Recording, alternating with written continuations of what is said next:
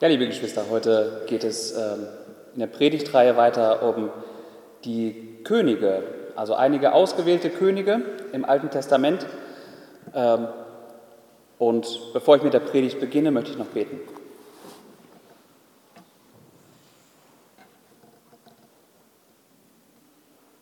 Himmlischer Vater, du bist einen Weg gegangen mit deinem Volk, ähm, der von dir so gewollt war der nicht gelenkt war durch Zufälle, sondern du hast alles so gefügt, wie es dir, ähm, ja, wie es dich verherrlicht, wie es auch uns zu verstehen gibt, wie, was für ein großartiger Gott du bist. Bitte hilf auch, dass durch die Predigt heute wir dich, Herr Jesus Christus, als den großen König erkennen, dass wir ja, erfrischt werden, auch in unserem Glauben durch dein Wort. Öffne unser Herz für deine Wahrheit und ja, lass es, lass es uns befähigen, auch dir besser zu dienen. Amen.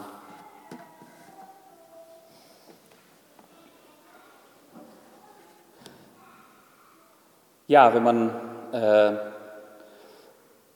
an die Könige im Alten Testament denkt, würde ich äh, eine, eine, ziemlich hohe Wette darauf eingehen, dass bei den meisten äh, der Name David ziemlich weit oben steht. Ja, dass, dass, man, dass David so der König ist, der einem häufig am präsentesten ist. Und das hat auch seinen Grund. Ja, ähm, David kennen die meisten von uns, die äh, in einer Kinderstunde groß geworden sind, die Sonntagsschule kennen, die so diese Zeit auch durchlaufen haben. In der Regel lernen ihn schon sehr, sehr früh kennen. Da bleibt David nicht lange äh, ein Unbekannter. Und äh, das sind meistens so ganz gängige Ereignisse aus dem Leben Davids, die wir sehr, sehr schnell kennenlernen. Da, ist David und Goliath, ja, das, das Ereignis. Ähm, auch die, die, diese Spannung äh, zwischen David und Saul vielleicht. Wenn man auch älter wird, dann äh, David und Bathseba. Das sind alles Geschichten, die kennen, glaube ich, die meisten von uns. Und wenn wir die in, in der Sonntagsschule gehört haben oder ähm, auch in der Kinderbibel lesen oder wie auch immer, dann weiß ich nicht, wie es euch geht, aber meistens wird aus diesen Ereignissen, werden diese Ereignisse erzählt mit der Intention, dass man daraus dann immer so eine gewisse moralische Schlussfolgerung zieht. Also so ein bisschen David als Beispiel für etwas nimmt, wie man als Christ denn auch zu leben hat oder eben nicht zu leben hat.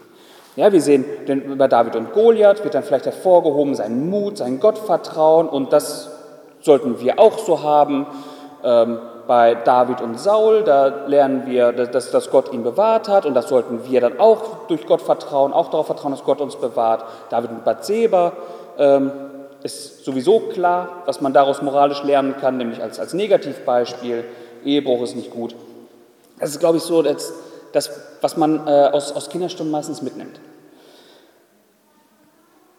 Und für mich steht es völlig außer Frage, dass man anhand von Davids Leben äh, auch viele Dinge sehen kann, wie, äh, wie jemand sein Leben lebt, der, äh, der, der, vor Gott wohl, wohlgefällig lebt. Ja, das, das wissen wir über David. Aber mit dieser Reihe allgemein über die Könige möchte ich den Blick eigentlich ein bisschen in, in eine andere Richtung lenken. Und zwar, dass wir nämlich die Geschichte der Könige in dieser Geschichte das erkennen, was wir das ganze Alte Testament hindurch eigentlich erkennen sollten, wozu das Alte Testament uns eigentlich dient. Diese, diese Geschichte vom Volk Gottes, und dazu gehört auch die Geschichte der Könige, alle Ereignisse, und alles Handeln Gottes an, ja, an, an den Glaubenshelden des Alten Testaments und an dem Handeln seines Volkes zielt auf einen einzigen Punkt ab. Und zwar ganz zentral Jesus Christus. Was meine ich damit? Konkret am Beispiel der Könige. Ja, ähm, also wir, wir gebrauchen ja so ganz gängig äh, den Begriff Jesus Christus. Christus ist für uns so ganz gängig, als wäre das ein Name. Das ist ein Titel. Und ähm, das, das ist, äh, kommt aus dem Griechischen, aus dem Hebräischen würde man dann eher, äh, kennt man das als so wie wir es aussprechen, Messias. Ja, das ist dann eher aus dem Hebräischen. Und das bedeutet äh, der Gesalbte. Damit ist in der Regel gemeint einer, der einen Königsanspruch hat. Das, das verbirgt sich in der Regel dahinter. Der Gesalbte, also so wie die Könige gesalbt wurden. Und um Christus eben als diesen König, als diesen Gesalbten zu, richtig zu verstehen, bereitet Gott sein Volk vor, dass sie ihn in seiner Vollkommenheit, in dieser Funktion, in seiner Vollkommenheit begreifen können. Durch Negativbeispiele, an denen sie lernen, wie es nicht sein soll, durch äh, Positivbeispiele, wo sie lernen, so sollte es sein, das braucht ein König, aus diesem Holz muss ein König geschnitzt sein.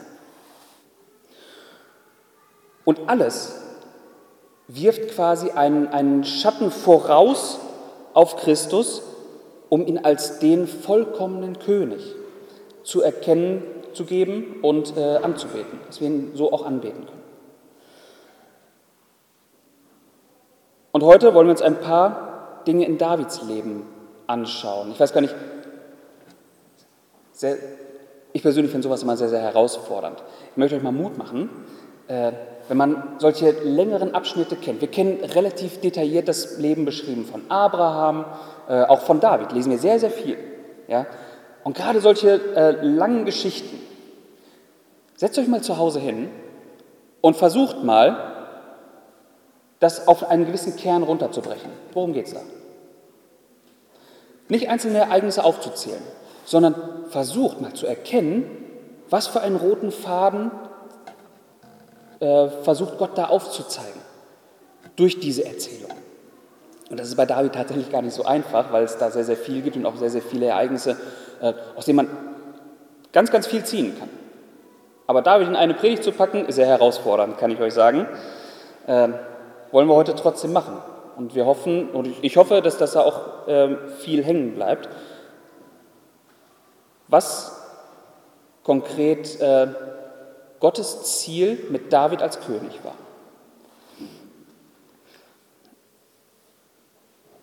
Ähm, vielleicht kurz vorweg, also auch äh, in, der, in, der, Theologie nennt man sowas, was wir bei David haben. David ist so, so einer, der, der so einen Vorschatten wirft auf Christus hin. Wenn wir sowas im Alten Testament lesen, in der Theologie nennt man sowas Typus. Ja, damit ihr es schon mal gehört habt und sollte ich das auch gebrauchen, mal den Begriff, dann wisst ihr, was das gemeint ist. Das ist etwas, etwas oder jemand, das ist ein Ereignis kann das sein, oder eine Person, die äh, in ihrer Funktion dazu diente, schon mal etwas vorausleuchten zu lassen, was wir dann in Christus in vollkommener Form wiederfinden. Also etwas auf Christus vorbereiten, vom Verständnis her. Ja, und das, das können sowohl Personen als auch Ereignisse sein, also so, sowohl die Glaubenshelden, äh, auch Personen, die nur einmal im Alten Testament uns begegnen, wie Melchisedek oder so, oder, oder, oder auch die Sintflut zum Beispiel. Okay, dann tauchen wir einmal in das Leben Davids ein. Und ich habe eigentlich auch schon den Kern vorweggenommen. Und das wird in der Predigt auch, ich werde nicht erst das Leben von David so behandeln und nachher den Bogen zu Christus spannen, sondern in verschiedenen Eckpunkten in seinem Leben äh, das jeweils auch aufzeigen. Und ich hoffe, dass auch Parallelen schon immer schnell ersichtlich werden. David wird uns vorgestellt in 1 Samuel 16. Ähm, das könnt ihr einmal aufschlagen. Und wenn ich Texte lese, versucht es auch ruhig schon mitzulesen, ähm, mit dem Blick darauf, gibt es da Parallelen zu Christus.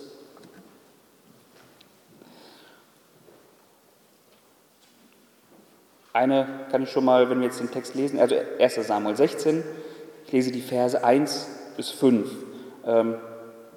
Eine Frage vorweg, behaltet im Kopf, woher kommt David überhaupt? Könnte so eine Parallele sein. Ab Vers 1. Und der Herr sprach zu Samuel, wie lange willst du um Saul trauern, den ich doch verworfen habe, dass er nicht mehr König über Israel sein soll. Fülle dein Horn mit Öl und geh hin. Ich will dich zu dem Bethlehemiter Isai senden, denn ich habe mir unter seinen, unter seinen Söhnen einen zum König ausersehen. Und Samuel antwortete, wie kann ich hingehen? Wenn Saul es hört, so wird er mich umbringen.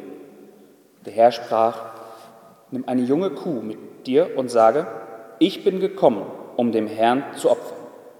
Und lade Isai zum Schlachtopfer. Und ich werde dir zu erkennen geben, was du tun sollst. Und du sollst mir den salben, den ich dir nennen werde. Und Samuel tat, was der Herr geredet hatte, und kam nach Bethlehem. Da kamen die Ältesten der Stadt ihm aufgeregt entgegen und sagten, bedeutet dein Kommen Friede? Und er sprach, ja, Friede. Ich bin gekommen, um dem Herrn ein Opfer zu bringen. Heiligt euch und kommt mit mir zum Schlachtopfer. Und er heiligte Isai und seine Söhne und lud sie zum Schlachtopfer.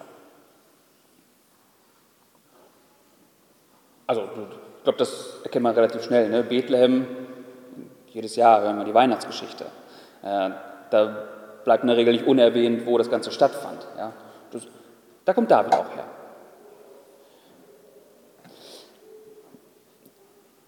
Bis hierher, soweit, ist erstmal noch keine Rede von David. Bisher ist er selber noch gar nicht äh, auf den Plan getreten. Aber doch erkennen wir schon einige Parallelen. Und zwar jetzt noch gar nicht mal direkt zwischen David und Christus, sondern wie sie uns vorgestellt werden. Wie, wie ihr Wirken quasi eröffnet wird. Also ein Prophet hier zieht los mit dem Auftrag Gottes, den auserwählten König zu salben. Und eben mit dieser Salbung dann diese, diese Erwählung Gottes auch zu bestätigen. Und bevor er diesen König, eben David, trifft, macht er deutlich, dass sein Kommen, sein Auftreten Frieden bedeutet. Das ist eigentlich das, worauf das Werk abzielt. Es soll Frieden bringen.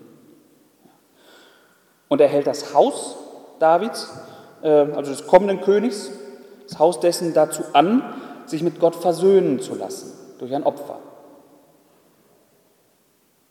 Erkennen wir da einige Parallelen? So wie David uns hier vorgestellt wird, so wie Samuel vor ihm weggeht, vor ihm, äh, vor, ja, vor ihm den Weg ebnet, um ihn als König ähm, einzuleiten so sehen wir es auch bei Johannes dem Täufer. Die beiden hatten im Prinzip die gleiche Funktion. Sie taten das Gleiche. Ähm, auch Johannes ging vor Christus her und hat ihn durch die Taufe, mit der Taufe, wurde bestätigt, dass er der Christus ist. Auch er hat das das Haus des rechtmäßigen Königs eigentlich darauf vorbereitet, dass es jetzt an der Zeit ist, Frieden mit Gott zu schließen. Sich darauf, ja, darauf einzustellen. Und ich lese weiter, ab Vers 6. Und es geschah, als sie kamen, sah er den Eliab und meinte, gewiss, da steht sein Gesalbter vor dem Herrn. Aber der Herr sprach zu Samuel, sieh nicht auf sein Aussehen und auf seinen hohen Wuchs, denn ich habe ihn verworfen. Denn der Herr sieht nicht auf das, worauf der Mensch sieht, denn der Mensch sieht auf das, was vor Augen ist, aber der Herr sieht auf das Herz. Eine Lektion äh, musste man schon, schon lernen oder konnten wir schon lesen, äh, die Gott sein, sein Volk gelehrt hat mit Saul. Saul war so das, das, das, das, das Beste, was man sich nur irgendwie als König hätte vorstellen können. Ja, nicht dieser Schurke, nicht dieser Bösewicht, den wir vielleicht immer im Kopf haben, weil wir seine Geschichte kennen. Ähm, bei der letzten Predigt habe ich versucht zu erklären, dass, dass Saul jemand war, also das, das, das, war, das war ein Bär von Mann. Und einen besseren König konnte man sich gar nicht vorstellen. Es, es konnte keinen passenderen Menschen geben, der für Frieden und Ordnung sorgt. Äh, ein, ein sehr gutherziger Mann, bevor er dann in diesen Wahn verfiel, David verfolgen zu wollen. Ein sehr, sehr gutherziger Mann. Ähm, aber hier macht Gott jetzt eins deutlich. Der kommende König soll genau diese Kriterien nicht mehr erfüllen. Das sind nicht die Kriterien, auf die es Gott ankommt. Ähm ja, der, der, der, der Eliab scheint auch eine sehr imposante Persönlichkeit gewesen zu sein, äh, so dass Samuel denkt, der muss es sein. Aber Gott sagt nein und macht damit ein Prinzip deutlich, das wir durchgehend in der Bibel wiederfinden und auch im Neuen Testament ähm, bestärkt sehen. Das Prinzip, dass Gottes Wege, Gott, Gottes Wesen, ja, Gottes Wille absolut nicht dem äh, der Menschen entspricht, dem entgegensteht. Wir sprechen nicht eine Sprache, wir von Natur aus mit Gott. Ja, das lesen wir auch im Neuen Testament, in 1. Korinther beispielsweise. Also äh, 1. 1. Korinther 2, Vers 14 und äh, Kapitel 3 dann auch nochmal. Lesen wir 1. Korinther 2, Vers 14. Ein natürlicher Mensch aber nimmt nicht an, was des Geistes Gottes ist. Denn es ist ihm eine Torheit und er kann es nicht erkennen, weil es geistlich beurteilt werden, weil es geistlich beurteilt wird. Und so war es auch für viele unverständlich, dass eben dieser Verheißene, der Christus, auf den man wartet, ein eigentlich so unscheinbarer Mann war. Zimmermann aus Galiläa, über seine Statur nichts großartig bekannt, das heißt, da Auffälligkeiten hm, scheint es da nicht gegeben zu haben. Also ich glaube, wenn, wenn er wirklich so, so, so, ein, so ein Prachtexemplar aller Saul gewesen wäre, das wäre schon irgendwo überliefert worden. Äh, davon würde ich mal so ausgehen, ist es nicht. Also rein äußerlich scheint er keine Auffälligkeiten gehabt zu haben. Kommt aus keinem vornehmen Elternhaus.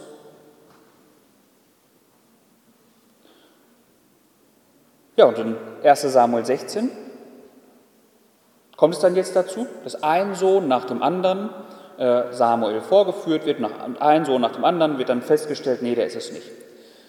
Bis dann letztendlich, ab Vers 11, und Samuel fragte Isai, sind das die jungen Leute alle? Er antwortete, der Jüngste ist noch übrig. Siehe, er weidet die Schafe. Und Samuel sagte zu Isai, sende hin und lass ihn holen, denn wir werden uns nicht zu Tisch setzen, bis er hierher gekommen ist. Da sandte er hin und ließ ihn holen. Und er war rötlich und hatte schöne Augen und ein gutes Aussehen. Und der Herr sprach, auf, salbe ihn, denn der ist es. Da nahm Samuel das Ölhorn und salbte ihn mitten unter seinen Brüdern. Und der Geist des Herrn geriet über David von diesem Tag an und darüber hinaus. Samuel machte sich aber auf und ging nach Rama. David soll es sein. Das macht Gott hier ziemlich deutlich.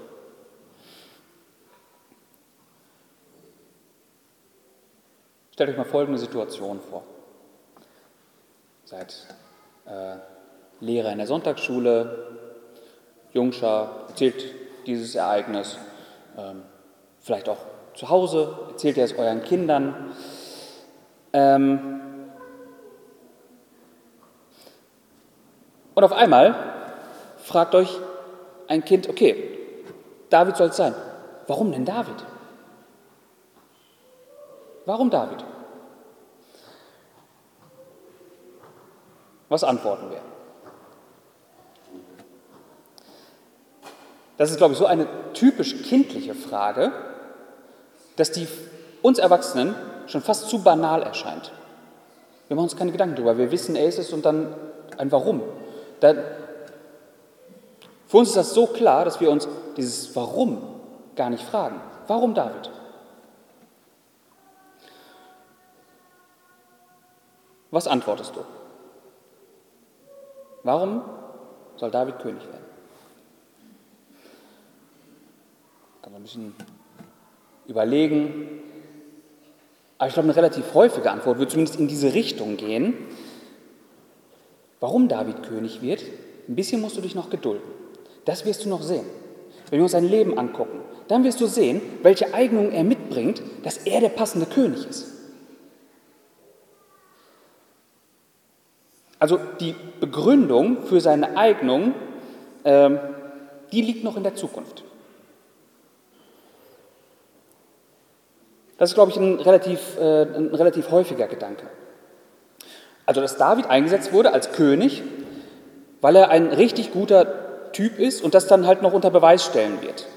Ähm, weil er jemand ist mit dem richtigen Blick, mit dem, mit dem, mit dem richtigen Herzen, mit der richtigen Herzenshaltung. Ähm, könnte man so argumentieren. Ich glaube aber, dass es schwierig ist, an diesem Punkt die Sachen vom Ende her zu argumentieren. Denn darüber finden wir, das, das lässt sich nur mutmaßen. Wenn wir fragen, warum David, ähm, dann ist es Mutmaßung zu sagen, weil Gott schon etwas in ihm sieht, was ihn befähigt. Also dass Gott vorausschaut und deshalb die Entscheidung trifft. Und wie gesagt, wenn man die Dinge vom Ende her denkt, äh, dann gerät man ja, dann oft in Glaubensfragen so ein bisschen, kann man schnell in Schieflage geraten. Also Gott tut nicht etwas, weil er im Vorfeld etwas gesehen hat und deshalb reagiert. Dann wäre der, den er sich vorher angesehen hat, der, der maßgebliche für Gottes Entscheidung.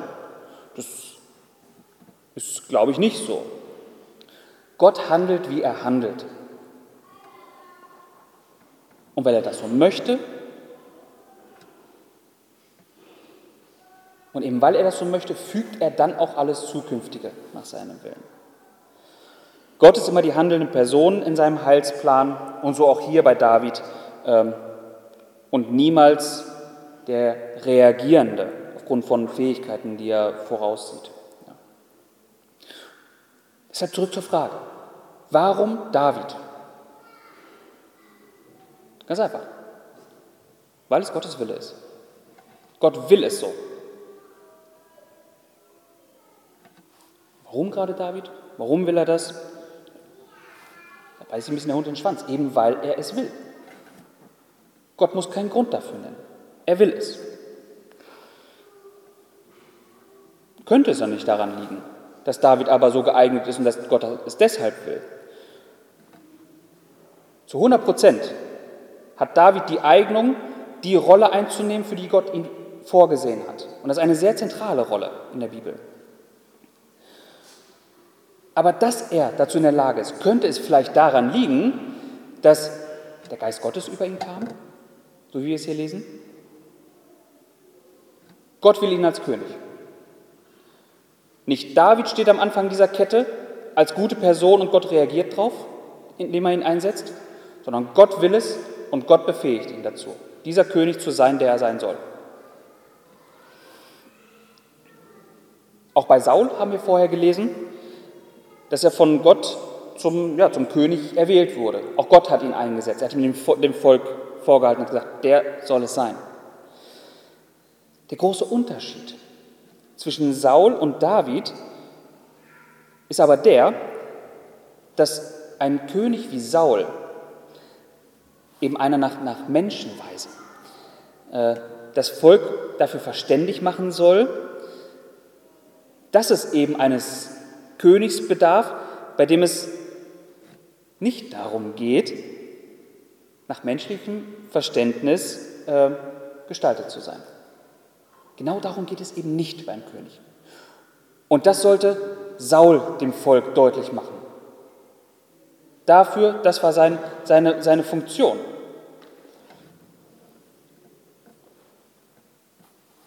Und mit David bekommen wir jetzt ein Gegenbeispiel zu Saul.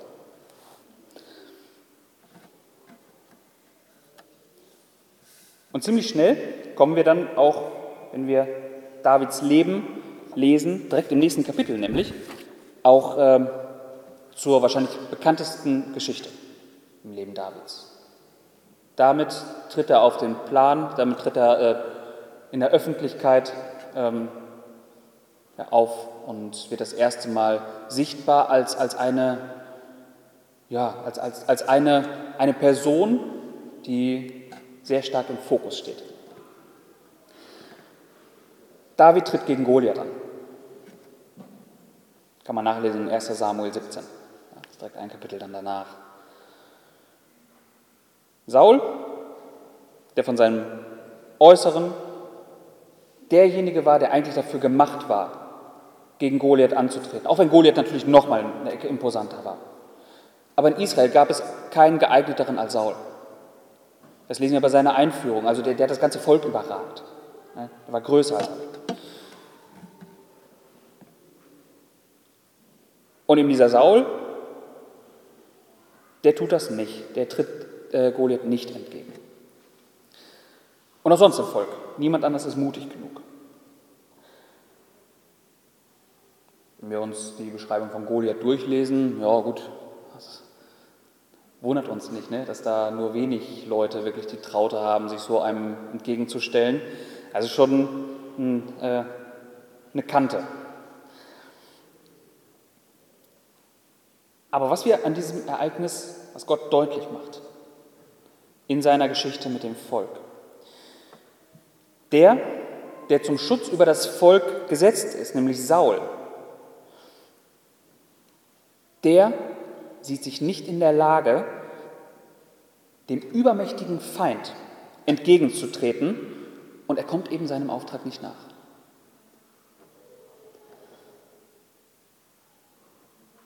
Wie gesagt, menschlich äh, betrachtet völlig nachvollziehbar. Es wirkt tatsächlich so ein bisschen wie ein Selbstmordkommando im Eins gegen Eins gegen Goliath anzutreten. Aber genau das ist hier der Punkt. Es wirkt wie ein Selbstmordkommando. Im Hinblick auf das Fleisch gibt es nichts zu hoffen. Und genau das bewegt auch Saul zu seinem Handeln. David denkt aber nicht in dieser Kategorie. Und das ist wichtig. Das ist ein König, wie wir ihn äh, wie ihn Gottes Volk braucht, in David jetzt noch nicht in vollkommener Form bekommt. Aber er denkt nicht in dieser Kategorie, was es menschlich zu hoffen gibt. Es bedarf eben eines Königs, der aus ganz anderem Holz geschnitzt ist. Ähm, und eben diesen König hat Gott erwählt mit David, ja, damit einen eindeutigen Fingerzeig gegeben, wie ein König auszusehen hat. Und der König, das hatte ich vorhin schon gesagt, auf den alles abzielt, Christus eben, ist in vollkommener Art und Weise als eben auch so ein König aufgetreten. Seine Kriegsführung, Ordnung zu schaffen in seinem Volk, fand nicht durch, äh, ja, nach, nach, äh, nach dem Fleisch statt. Er tritt dem Feind von Gottes Volk entgegen, nicht so wie es Menschen erwarten. Ja, ähm, auch die Menschen damals lebten in der Erwartung eines Messias und äh, der Messias, der hat eine klare Vorstellung. Der befreit sie von, von ihren Eroberern. Man erwartete im wahrsten Sinne des Wortes einen strahlenden Ritter.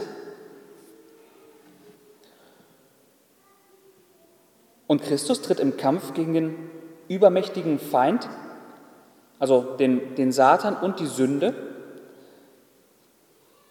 nicht als hochdekorierter Geistlicher an. Er führt diesen Kampf nicht als, als ein solcher, der nach Menschenweise irgendwas gilt. Also wir kennen ja auch verschiedene äh, Religionen und die kennen alle irgendwie ihre Obersten und da hast du immer nach, nach, nach Menschenweise, ob, ob du äh, Priester bis hin zum Papst, was auch immer, je nachdem, wo man das anschaut, es gibt immer nach Menschenweise, welche, die sind geistlicher als alle anderen Geistlichen und hoch, hoch dekoriert vor Menschen. Christus nicht.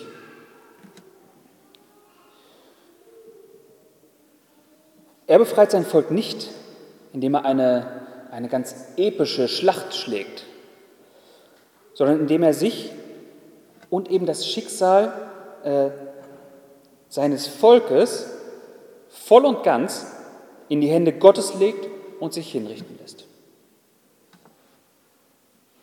Im Vertrauen auf Gottes Handel, dass Gott so den Feind besiegen wird. Denkt euch da mal rein. Was gibt es da? Woher nimmt man die Gewissheit, dass es einen guten Ausgang nimmt? Du hast nichts in der Hand. Es ist nach menschlicher Denkweise, nach, nach dem, was wir vor Augen haben, nichts, was einen irgendwie zu dem Schluss kommen lässt, das ist der beste Weg. Da bleibt nur das Vertrauen auf Gott. Und das tat Christus. In dem Vertrauen, dass, ähm, dass Gott diese Schlacht schlägt. Ja, und, ähm, und eben der Feind keinen Zugriff auf ihn haben wird, somit dann das Volk erlöst wird. So trat auch Christus auf.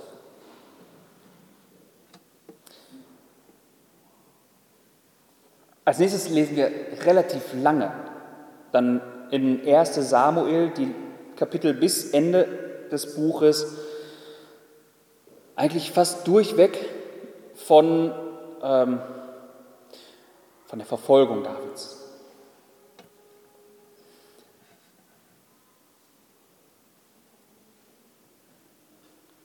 Wir lesen, dass ähm, Saul an einem, an einem Wahn verfällt, David auslöschen zu wollen.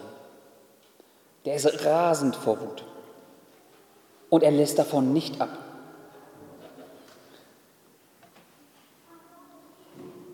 Und das beginnt in 1 Samuel 18. Lesen wir Verse 5 bis 9. 1 Samuel 18. Und David zog in den Kampf. Und wohin immer Saul ihn sandte, hatte er Erfolg. Und Saul setzte ihn über die Kriegsleute. Und er war beliebt bei dem ganzen Volk und auch bei den Knechten Sauls. Und es geschah, als sie heimkamen, als David vom Sieg über die Philister zurückkehrte, zogen die Frauen aus allen Städten Israels zu Gesang und Reigen dem König Saul entgegen mit Tambourinen, mit Jubeln und mit Triangeln. Und die Frauen tanzten, sangen und riefen, Saul hat seine Tausende erschlagen und David seine Zehntausende. Da ergrimmte Saul sehr. Und diese Sache war in seinen Augen böse. Und er sagte, sie haben David Zehntausende gegeben und mir haben sie nur die Tausend gegeben. Es fehlt ihm nur noch das Königtum. Und Saul sah neidisch auf David an jenem Tag an und hinfort.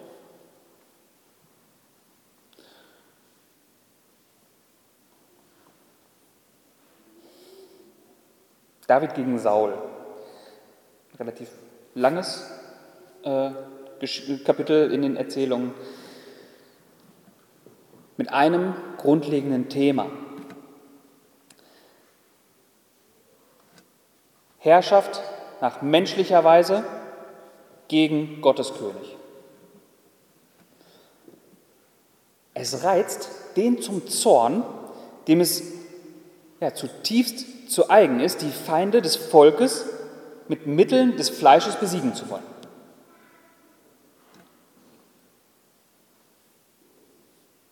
Kennen wir auch hier Parallelen zu unserem großen König? Auch das wirft seinen Schatten voraus. Die Obersten des Volkes sind rasend vor Wut gegen Christus. Diejenigen, die dem Fleisch nach Ordnung im Volk äh, aufzurichten suchen, das sind diejenigen, die gegen all das wüten im Hinblick auf Christi wirken. Gegen all das wüten sie. Es lässt sie nicht los. Bis zum Tod. Also das Gesetz und die Überlieferung, an die sie sich klammern, äh, die Überlieferung der Väter, das sind die Waffen ihrer Kriegsführung. Und sie sehen sich tatsächlich auch in einer, in einer Schlacht gegen einen Feind, gegen die Sünde. Und das sind ihre Waffen, zu denen sie greifen.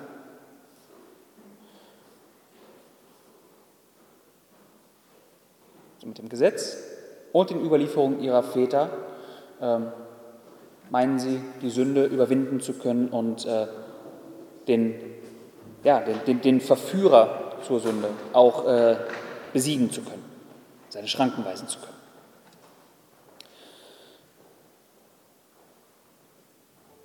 Sie erkennen dabei nicht, dass die grundsätzliche Beschaffenheit des Herzens das Problem ist, weshalb es überhaupt immer noch einen Feind gibt, worauf ein Feind Zugriff haben kann.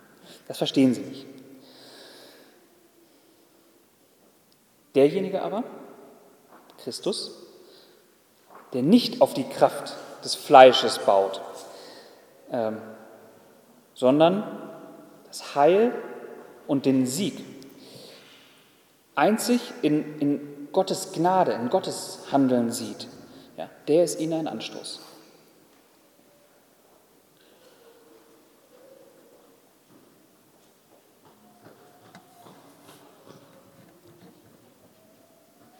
In der Geschichte David gegen Saul erkennen wir relativ viele Parallelen. Wir sehen, dass David als gesalbter König des Herrn ähm, den, einem, einem, einem menschlichen System entgegenstand, das ihn verfolgt hat, das ihn gehasst hat. Und auch so ist Christus in seinem Wirken auf dieser Erde ähm, noch nicht als König erkennbar. Er ist der Gesalbte. Er ist derjenige, auf dem die Verheißungen ruhen. Aber noch nicht erkennbar. Das sieht man noch nicht. So wie es bei David ja auch noch nicht erkennbar ist.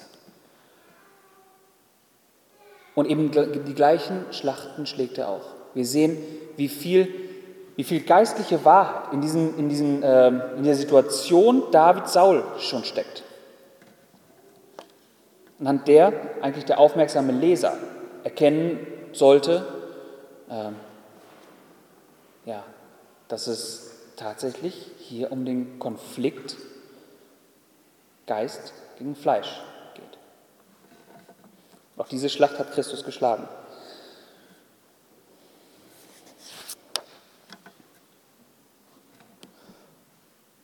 Und so kommt es dann, äh, Saul hat keinen wirklichen Zugriff auf David ähm, und so nimmt auch der Saul ein sehr unrühmliches Ende, indem er ja, in 2. Samuel, äh, 1. Samuel am Ende lesen wir davon, dass er sich selbst umbringt.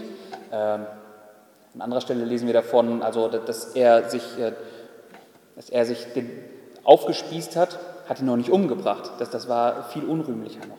Also das hat einer von fern gesehen und Saul hat den herbeigewunken, der soll ihn dann jetzt mal ganz umbringen. Also da, da hat er noch nicht mal geschafft, sich selbst umzubringen.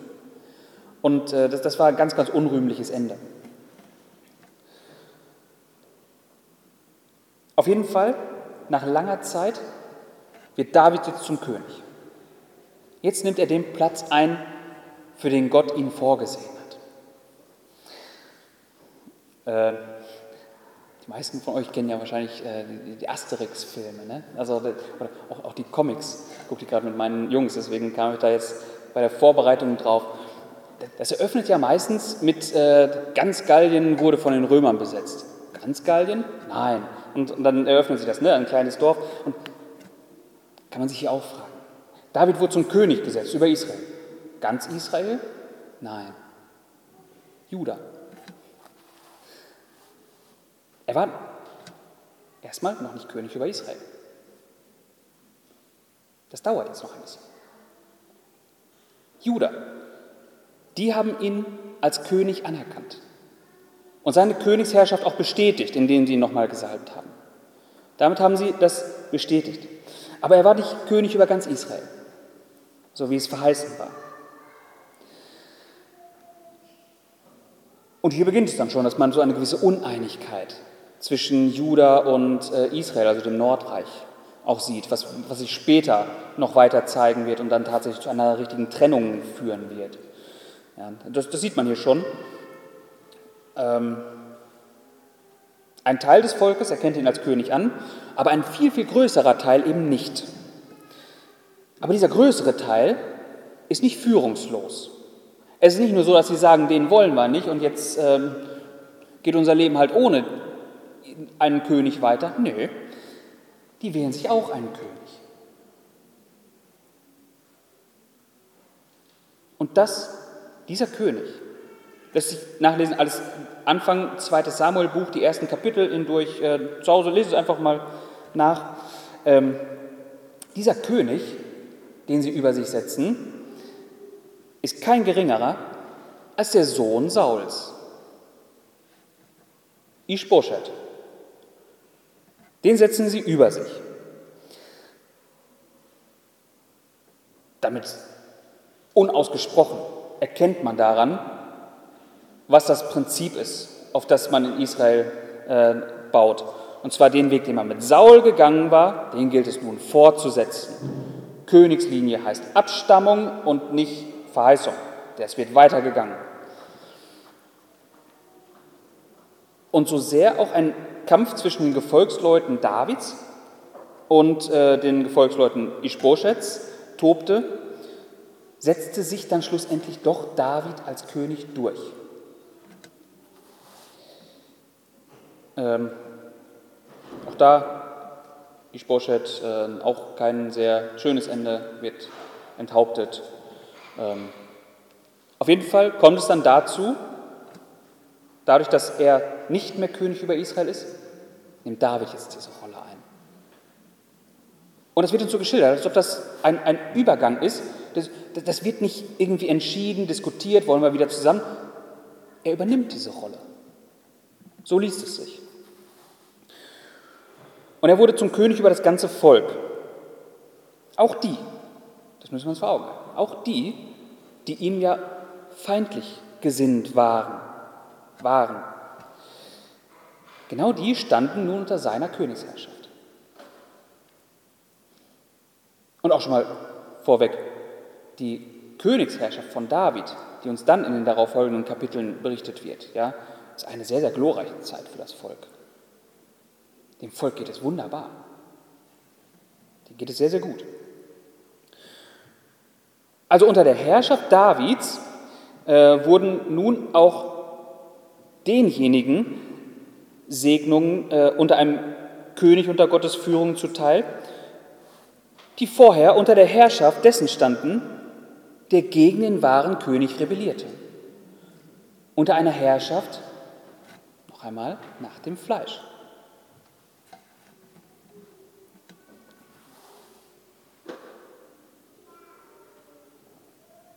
Wie sehr ist das doch, ja, ist das doch ein, ein Bild für den wahren König Christus, der auch seine Herrschaft antritt über ein Volk, das ihm nicht folgte, das unter anderer Herrschaft stand. Ähm, das in Sünde lebte und er tritt die Herrschaft an. Er zieht nach Jerusalem ein. Und obwohl sie so widerspenstig waren, einem anderen Herrn gefolgt sind, einen anderen Herrn wollten, haben sie doch Teil an den Segnungen, die Gott seinem Volk zuteil werden lässt.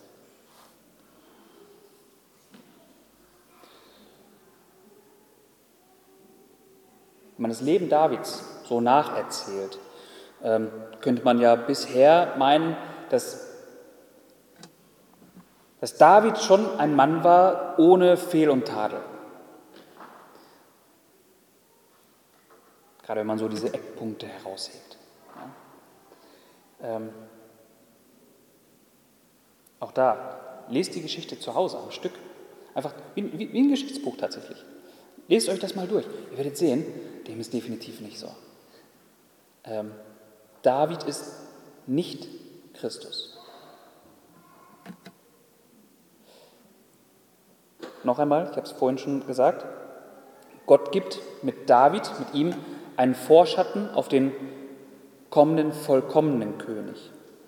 Er gibt ihn aber noch nicht eben diesen vollkommenen König. Der ist David definitiv nicht. In David steckt noch so viel Menschliches. Und immer wieder führt das zu, in seinem Leben zu falschen Entscheidungen. Das haben wir schon gesehen, selbst als es noch darum ging, dass er von Saul verfolgt wurde, führte das zu falschen Entscheidungen, die er getroffen hat. Und es führt auch mal wieder zu schiefen Wegen. Das kommt dann äh, irgendwann, äh, wird das in seinem Leben deutlich, wo sich quasi die, die Schieflage, diese private Schieflage äh, nicht, nicht mehr leugnen lässt. Da äh,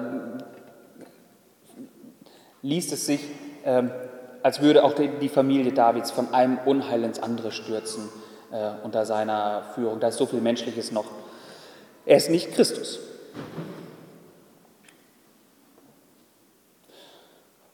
Und eben so eine, ja, so etwas, wo er ähm, nicht der Perfekte ist, der, der, Vollkommene, der eben als Christus sein wird.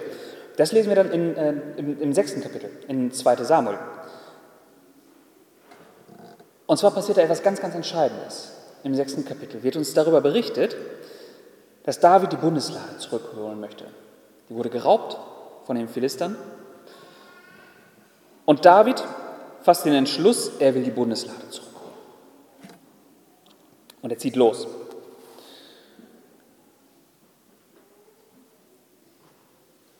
Seine, ähm, die, die, der, der Versuch dieser Rückholaktion lässt sich eigentlich relativ treffend beschreiben mit ähm, reine Motive. Er hat sehr, sehr gute Motive. Reine Motive, mangelhafte Ausführung. David transportiert die Lade eben nicht auf die Art und Weise, wie Gott es seinem Volk vorher klar offenbart hat, wie sie es tun sollen. Er nahm einen Wagen. Ähm, auch da muss man ja sagen, das ist doch eine super Idee. Ist auch viel leichter. Ja. Er nahm einen Wagen, ähm, stellte die Lade darauf, viel unkomplizierter, viel leichter und dann wollte er sie nach Hause bringen, nach Israel, nach Jerusalem. Ähm, die Geschichte endet so, der Versuch missglückt. Ein Mann, der, also der Wagen bricht Bundeslade droht runterzurutschen, ein Mann, der sie festhalten will, ähm, der eben ja, von, nach, nach Gottes Willen kein Mann ist, der die Bundeslade berühren soll, stirbt.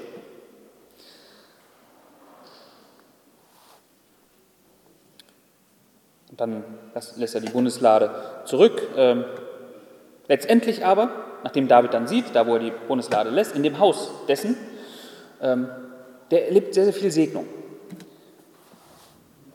Und David kommt wieder zum Schluss, ich hole die Bundeslade. Jetzt aber richtig. Und dann tut er das auch. Also, wir sehen, es ist einmal der, der Versuch, der missglückt, aber im Endeffekt, er holt die Bundeslade zurück nach Jerusalem. Und wie uns davon berichtet wird, wie er vor der Bundeslade hergeht. Ähm, das, das, das ist ähm, ja viel, gerade in, in, in, christlichen Kreisen, viele, viele Schwärmer nehmen so etwas als, als, äh, als Vorbild für, wie wahre Anbetung aussieht, wie man vor dem Herrn, äh, wie, wie, man sich vor dem Herrn geben sollte, wie das aussehen soll. Wie, äh, da wird nämlich davon berichtet, dass er sehr ausgelassen vor der Bundeslade hertanzt. Und weil seine Frau, ähm, seine Frau, die Michael, ähm, man beachte, die Tochter Sauls, also auch einer Linie nicht, wo man sagt, äh, die die Dinge geistlich verstehen, weil seine Frau äh, ihn dafür versucht, mit, äh, mit gewissen Worten zu maßregeln, ähm, schließen aus diesen Worten, die sie gebraucht, einige sogar daraus, dass er, dass er nicht nur getanzt hat, sondern dass er das sogar äh, völlig freizügig gemacht hat, also quasi nackt. Wieder daraus geschlossen, ich lese gleich einmal die Verse. Ähm, auf jeden Fall so, so, eine Sichtweise. Wenn man sowas daraus liest, äh, könnt ihr wahrscheinlich vorstellen, je nachdem, in welchen Kreisen man sich bewegt, wenn man da so ein bisschen, so ein bisschen, wenn man da äh, eher esoterisch angehaucht, schwärmerisch Dinge sieht, ähm, kann man daraus schon viele Rückschlüsse ziehen. Nicht unbedingt, dass man jetzt sagt, man muss vor Gott, äh, man muss Gott nackt anbeten, aber äh, gerade in Bezug auf Fragen nach absoluter Ungehemmtheit bei der Anbetung. Und zwar maßregelt sie ihn oder versucht ihn zu maßregeln mit den mit folgenden Worten. 2 Samuel 6, Kapitel, äh, Kapitel 6, Vers 20.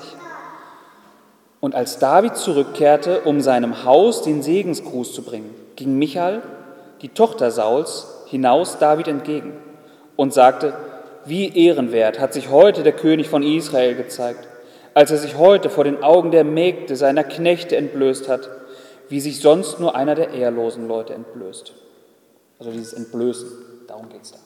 Ja.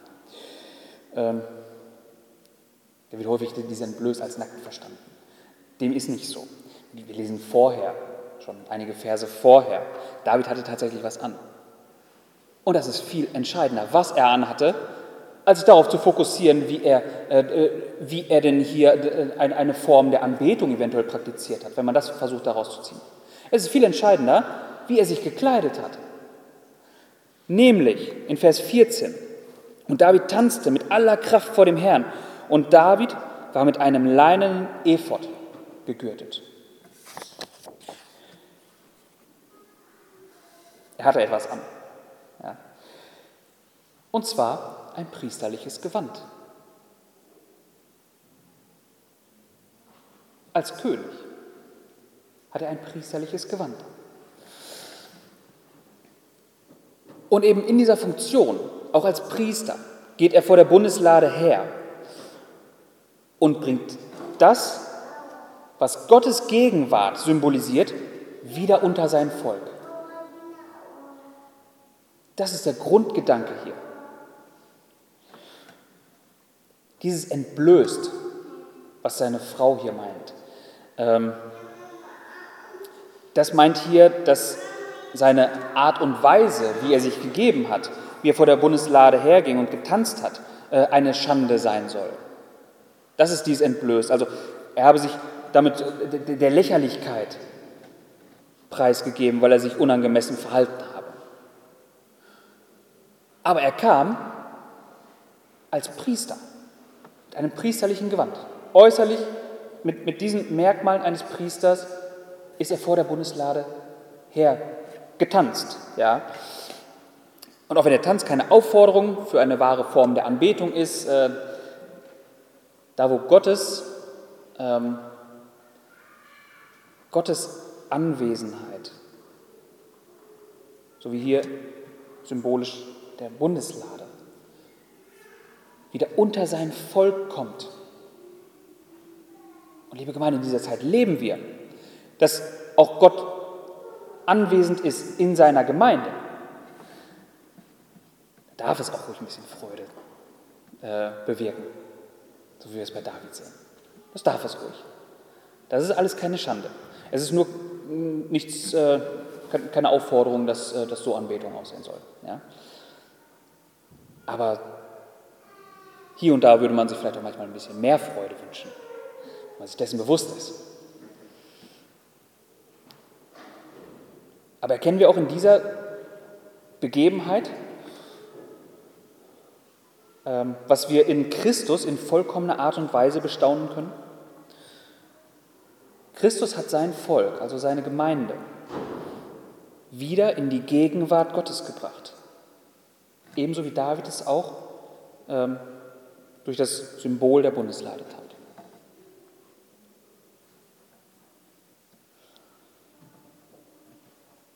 Christus tat es aber nicht. Das ist, das ist immer der Unterschied zwischen dem Alten und dem Neuen Testament. Wir lesen vieles, was, was auf etwas hindeutet, aber in vergänglichen Dingen dargestellt ist.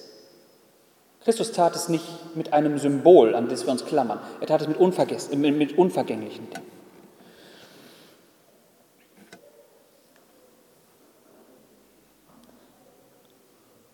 Jetzt, wo die Lade da ist,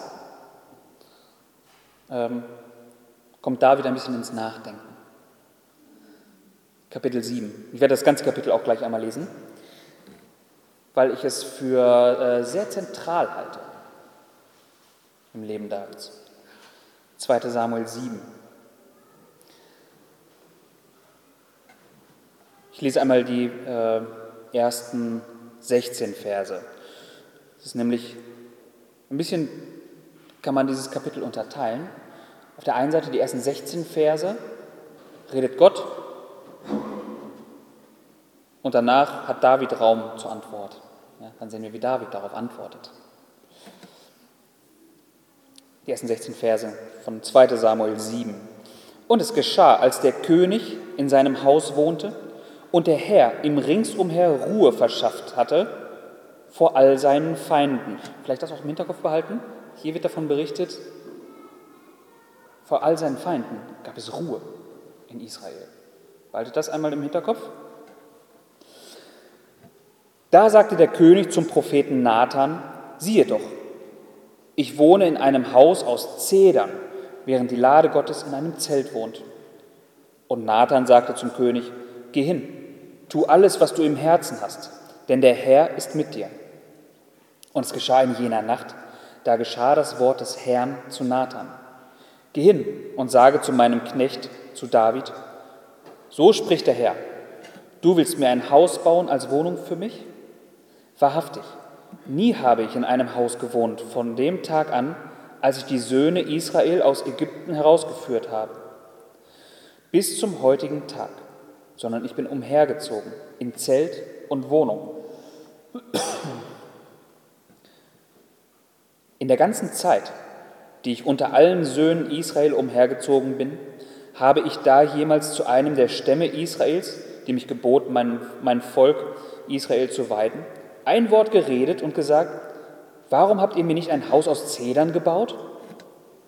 Und nun, so sollst du zu meinem Knecht, zu David sagen, so spricht der Herr der Herrscher. Ich selbst habe dich von der Weide genommen, hinter der Schafherde weg, dass du Fürst sein sollst über mein Volk, über Israel. Und ich bin mit dir gewesen, überall, wohin du gegangen bist, und habe alle deine Feinde vor dir ausgerottet. Und ich mache dir einen großen Namen, gleich dem Namen der Großen, die auf Erden sind. Und ich setze für mein Volk, für Israel, einen Ort fest und pflanze es ein, dass es an seiner Stätte sicher wohnt und nicht mehr in Unruhe gerät. Und die Söhne der Ruchlosigkeit es nicht mehr unterdrücken wie früher. Und zwar seit dem Tag, da ich Richter über mein Volk Israel bestellt habe. Und ich verschaffe dir Ruhe vor all deinen Feinden. So verkündigt dir nun der Herr, dass der Herr ein Haus machen wird. Wenn deine Tage erfüllt sind und du dich zu deinen Vätern gelegt hast, dann werde ich deinen Nachwuchs, der aus deinem Leib kommt, nach dir aufstehen lassen und werde sein Königtum festigen. Der wird meinem Namen ein Haus bauen und ich werde den Thron seines Königtums festigen für ewig. Ich will ihm Vater sein und er soll mir Sohn sein. Denn er, wenn er verkehrt handelt, werde ich ihn mit einer Menschenrute und mit Schlägen der Menschenkinder züchtigen. Aber meine Gnade soll nicht von ihm weichen, wie ich sie von Saul habe weichen lassen, den ich vor dir weggetan habe. Dein Haus aber und dein Königtum sollen dir Bestand haben für ewig. Dein Thron soll feststehen für ewig. Ganz besonders hervorzuheben, Verse 11 und 16. David hegt den Wunsch, dem Herrn ein Haus zu bauen. Gott dreht das Ganze um. Nicht David soll ihm ein Haus bauen, sondern er wird David ein Haus bauen. Damit ist gemeint, dass er ähm, ihm eine Dynastie bauen wird. Ja? So lässt es sich vielleicht am ehesten verstehen. Und zwar mit der Verheißung aus Vers 16. Dass Gott eben aus einer, ähm, aus, aus, aus dieser Königslinie, aus seiner direkten Königslinie etwas Ewiges hervorgehen lassen wird.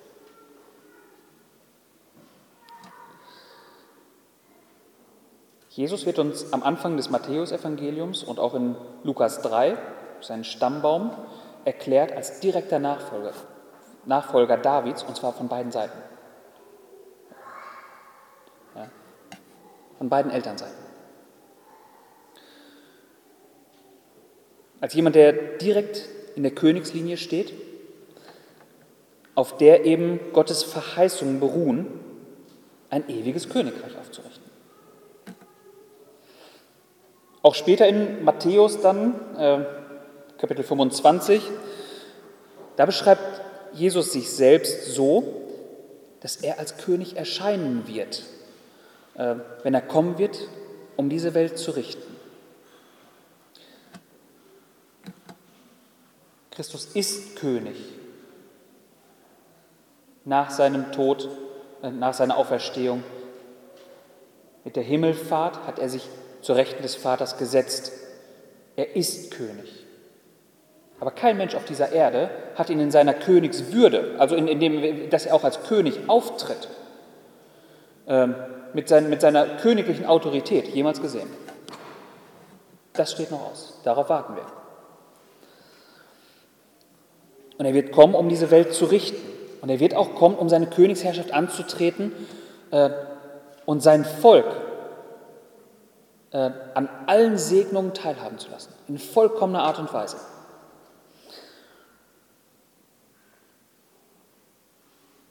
Christus ist eben dieser ewige König, auf den hier abgezielt wird, der hier äh, schon verheißen wird. Und David erkennt sich auch in diesem Licht, dass nicht er der große König ist. David weiß, dass er ist der, der dann noch kommen wird, auch gleichzeitig sein Herr ist. Also er sieht sich jemand untergeordnet, der irgendwann aus seiner, äh, aus seiner Königsfolge hervorgehen wird. Das, das äh, ist einer der wunderbarsten Psalmen, das ist ein messianischer Psalm in äh, Psalm 110. Psalm 110, der ist relativ kurz, ich lese ihn einmal ganz. Von David, ein Psalm, Spruch des Herrn für meinen Herrn, also an wen er hier schreibt, für meinen Herrn. Setze dich zu meiner Rechten, bis ich deine Feinde gemacht habe zum Schemel deiner Füße. Den Stab deiner Macht wird der Herr aus Zion ausstrecken, herrsche inmitten deiner Feinde. Dein Volk ist voller Willigkeit am Tag deiner Macht. In heiliger Pracht aus dem Schoß der Morgenröte habe ich dich wie Tau gezeugt. Geschworen hat der Herr, und es wird ihn nicht gereuen. Du bist Priester in Ewigkeit nach der Weise Melchisedeks. Der Herr zu deiner Rechten zerschmettert Könige am Tag seines Zorns. Er wird richten unter den Nationen, er füllt Täler mit Leichen. Das Haupt über ein großes Land zerschmettert er. Auf dem Weg wird er trinken aus dem Bach, darum wird er das Haupt erheben. Das ist ein messianischer Psalm und dieser Psalm wird auch im Neuen Testament äh, sehr, sehr häufig tatsächlich zitiert. Bin mir jetzt nicht ganz sicher, ob es der, der am häufigsten zitierte oder äh, mit einem anderen Psalm gemeinsam der häufig zitiert ist, also entweder alleine oder mit einem anderen zusammen. Häufig zitierteste ist ähm, im Evangelium, an, an, an verschiedenen Stellen. In, in, Matthäus lesen wir davon, in Lukas ähm, wird er zitiert. Und zwar gedeutet auf dieser Herr, von dem David hier spricht, der seine Königsherrschaft antritt, gleichzeitig aber auch ein, ein Priester ist nach der Weise Melchisedeks. Ähm, das wird auf Christus gedeutet. Das ist Christus. Und dieser Psalm macht den Juden bis heute ein Problem. Der ist schwer zu erklären.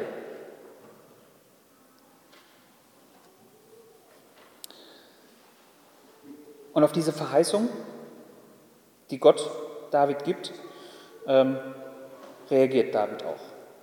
Ja. Man beachte beim Lesen, ähm, ob es hier äh, vielleicht so die eine oder andere Wortwiederholung gibt, sage ich mal so. Ähm,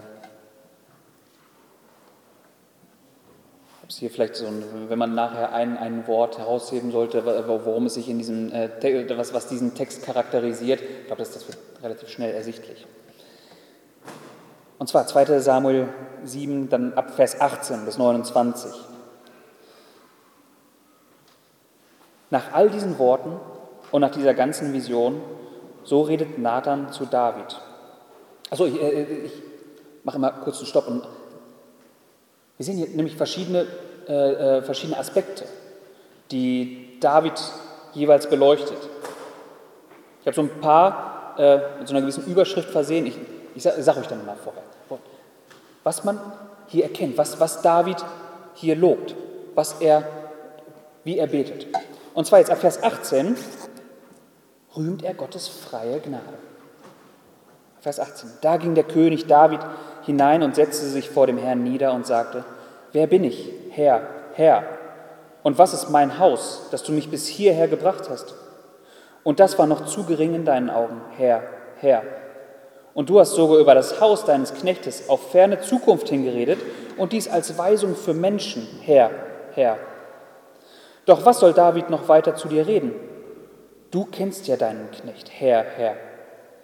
Wegen deines Wortes und nach deinem Herzen hast du all dies Große getan, um es deinen Knecht erkennen zu lassen. Vers 22 erhebt er dann jetzt Gottes Größe. Darum bist du groß, Herr, Herr. Ja, niemand ist dir gleich und es gibt keinen Gott außer dir, nach allem, was wir mit unseren Ohren gehört haben. Vers 23, die spezielle Güte Gottes zu seinem Volk.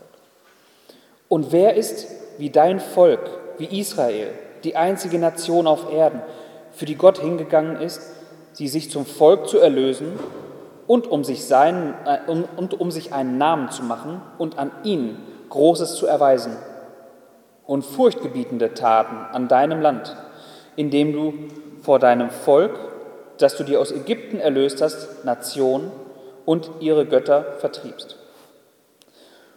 Und du hast dir dein Volk Israel fest gegründet, auf ewig zum Volk für dich. Und du, Herr, bist ihr Gott geworden.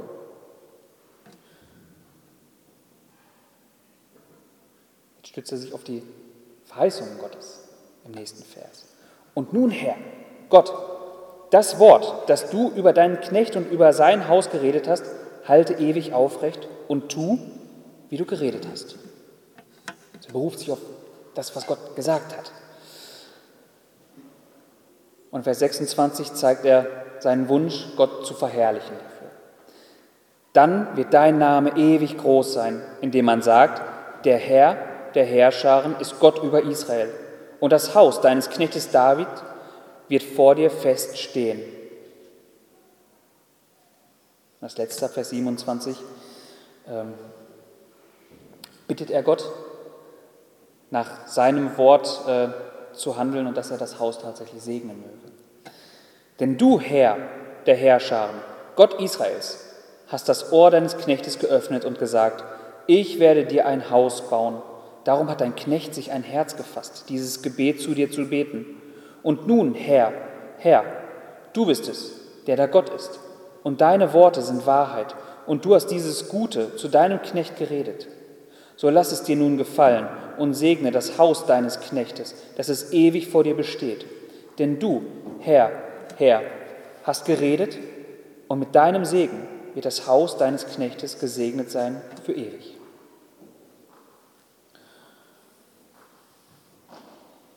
David dankt Gott für seine Größe, er, er lobt ihn für seine Größe, für, für, für seine Gnade, bittet gleichzeitig für das, für das Volk, äh, das unter dieser Königsherrschaft steht, dass durch diese Königsherrschaft das Volk verherrlicht wird. Für viele dieser Dinge tritt Christus gerade jetzt vor dem Vater an. Er bittet den Vater für stellvertretend für uns, Dinge, die wir nicht äh, wissen, dass wir sie überhaupt bitten sollten. Gott für seine Größe zu loben in einer Art und Weise, dass es Gott auch gerecht wird. Dazu sind wir gar nicht in der Lage. Und unabhängig davon, dass wir nicht dazu in der Lage sind, wir vergessen das sogar auch noch oft. Christus tut es.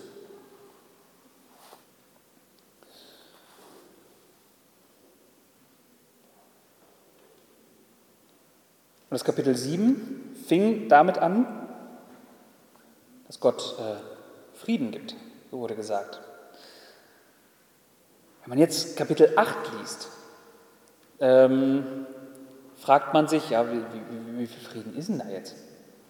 Was ist denn damit gemeint, dass er äh, Frieden schenkt? Da ist nämlich, ähm, also sie hat gesagt, äh, er gibt Ruhe vor den Feinden. Und in Kapitel 8 lesen wir von relativ vielen Kriegen, die da geführt werden. man ja als äh, Widerspruch verstehen. Und, äh, ich glaube, beim ersten Lesen tut man das definitiv. Dass es ja ein Widerspruch ist. Äh, ist es aber nicht. Die Sache ist die, David hat Ruhe vor seinen Feinden. Was damit gemeint ist, er wird von niemandem angegriffen.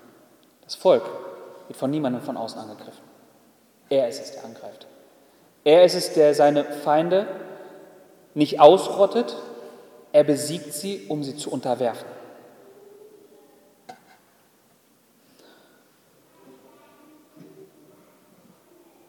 Keiner der üblichen Feinde, der üblichen Völker, wagt es mehr, gegen David, gegen das Volk in den Krieg zu ziehen, sie anzugreifen. Jetzt unterwirft David seine Feinde, und zwar überall, wohin er zieht. Und unter David gab es letztendlich das, wofür ein König sorgen soll. Ordnung. Es gab eine Ordnung.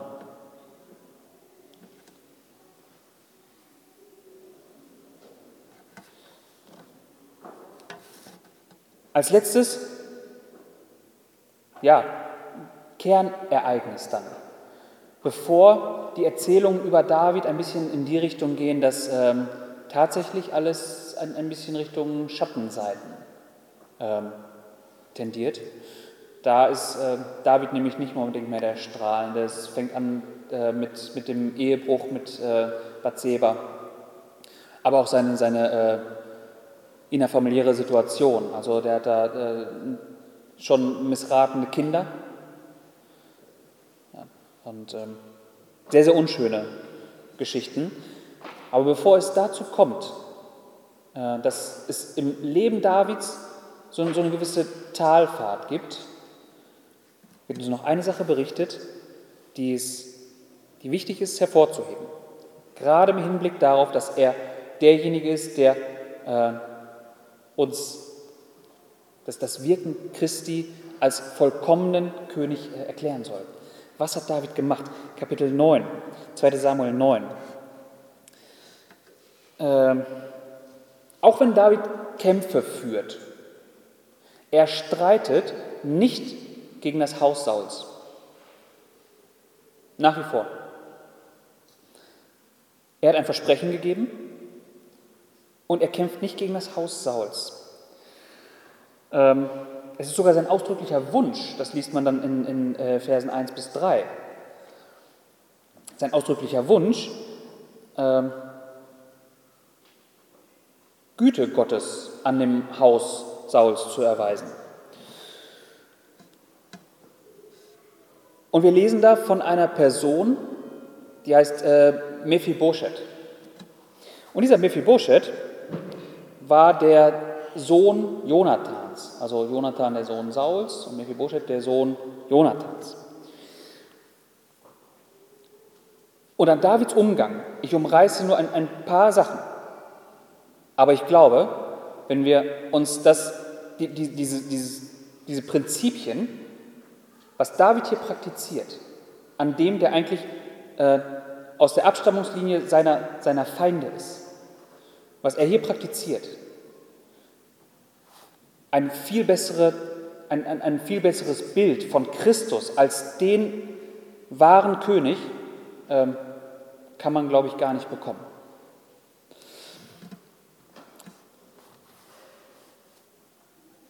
Sein Umgang mit Mephibosheth, äh, daran erkennen wir, was wir dann nachher im vollkommenen Maß durch Christus haben. Und zwar, äh, es beginnt damit.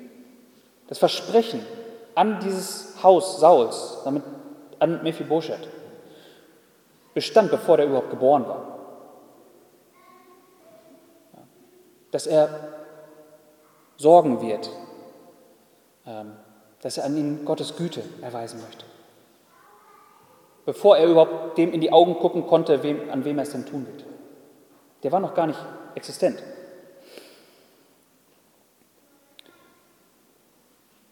Und David ist es.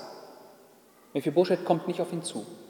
Und warum er das nicht tut, beziehungsweise auch gar nicht dazu in der Lage ist, das sehen wir gleich. Ähm, David ist es, der die Initiative an dieser Stelle ergreift. Er geht auf den, der in dieser ähm, Abstammungslinie, der, ja, der, der Sünder ist, auf den geht er zu. Und er ist es, der Mephibosheth zuerst die Liebe erweist. Wenn man sich allein mal den Namen Mephibosheth, äh, den so ein bisschen auseinander nimmt. Äh, Bosheth heißt Schande. Ja, und ähm, zu seiner Geschichte des Mephibosheth, das kann man dann in, äh, auch in einem Kapitel davor lesen, in Kapitel 4. Der war verkrüppelt. Der konnte nicht gehen. Und zwar aufgrund dessen, weil er bei der Flucht im Kampf von Davids Streitmächten gegen Israel, als es noch diese Spannung gab, ist er, wurde er äh, mitgenommen, er konnte selber noch nicht laufen, als Kind, äh, ist dabei gestürzt und äh, seitdem sind seine Beine gelähmt. Er verkrüppelte Beine. So viel dazu, selbst wenn er zu David kommen wollte, wie will er das machen? Ja, das ist daran vielleicht auch erkennbar, ähm, wer hier als erstes auf wen zugehen muss, damit man, damit Gnade erwiesen werden kann an ihm. Also Mephibosheth wurde lahm durch einen Fall, und zwar als er geflohen ist vor Gottes Königsherrschaft. Nicht von Geburt an war er gelähmt, darin sehen wir ein, ein Bild vom Fall des Menschen. Er war nicht von vornherein entstellt geschaffen.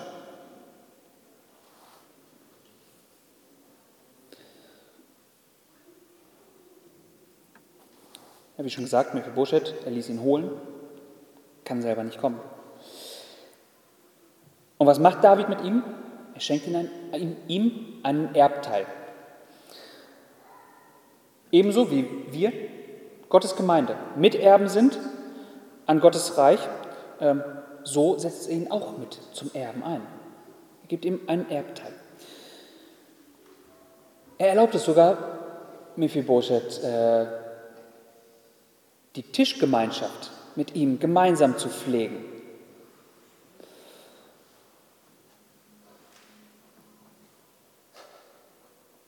Und er gibt ihm nicht nur ein Erbteil, er beruft ihn oder er, er gibt ihm das Recht, sich selbst als Königssohn sehen zu können.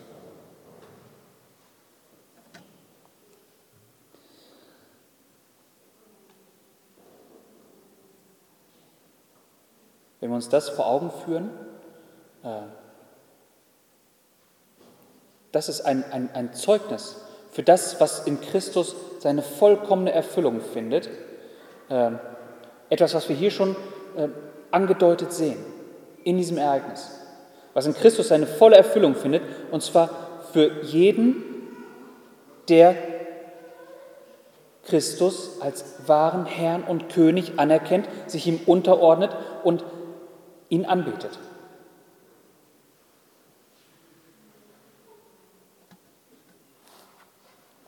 Und ab hier, habe ich schon gesagt, beginnt, beginnen die dunklen Zeiten im Leben Davids. Ähm, die werde ich jetzt aussparen, einfach aufgrund, wäre sehr umfangreich geworden, das ist glaube ich so schon ein bisschen, aber ähm, lese es zu Hause nach. Dann, es beginnt, wie gesagt, mit dem, mit dem äh, mit dem Ereignis mit Bathseba. Aber zum Schluss noch, Gott macht an David eins deutlich. Es braucht jemanden, der grundsätzlich all das mitbringt, was David als guten König kennzeichnete.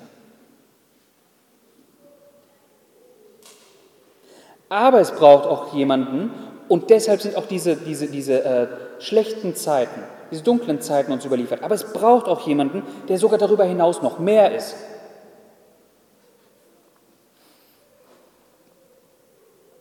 Es muss jemand sein, der ähm, nicht in dem Maße seinem menschlichen seinem menschlichen, seinem, seinem, seinem sündigen Herzen unterworfen ist, wie es David war.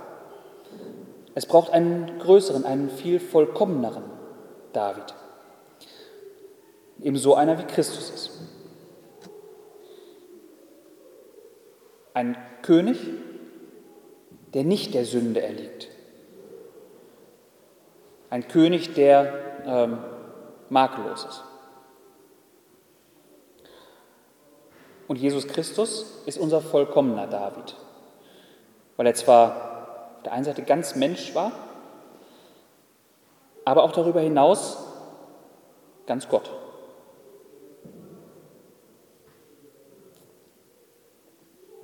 In ihm haben wir nicht zeitlich begrenzt, wie es durch David ein Vorschatten war, sondern auf Ewigkeit Frieden und Ordnung.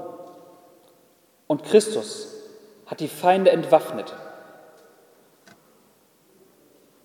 Er hat die Sünde besiegt. Ein für alle Mal. Dass es für uns sichtbar wird, das steht noch aus. Und ich hoffe, dass wir im Gebet wieder dazu kommen, auch darum zu ringen, genau darum zu bitten, dass wir diese Königsherrschaft endlich sehen können und unter diesem König auch äh, den vollen Segen empfangen können, dass wir nicht mehr bewegt sind von rein von, von Dingen dieser Welt, die uns als Christen immer wieder umtreiben, sondern unseren Blick darauf richten, äh, endlich Miterben äh, eines solchen großartigen Königs zu sein.